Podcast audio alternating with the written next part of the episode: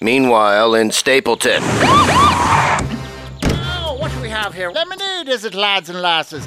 The cool, refreshing drink. Would you like a cup? It's delicious. Oh, I'll bet you're making a great deal of a killing here, aren't you, kids? It's only a quarter, officer. Try some.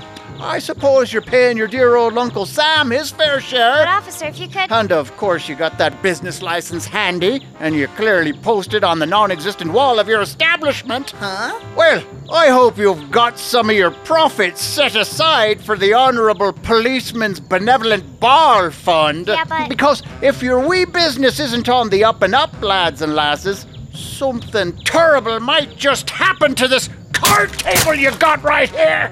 Yeah, yeah, yeah.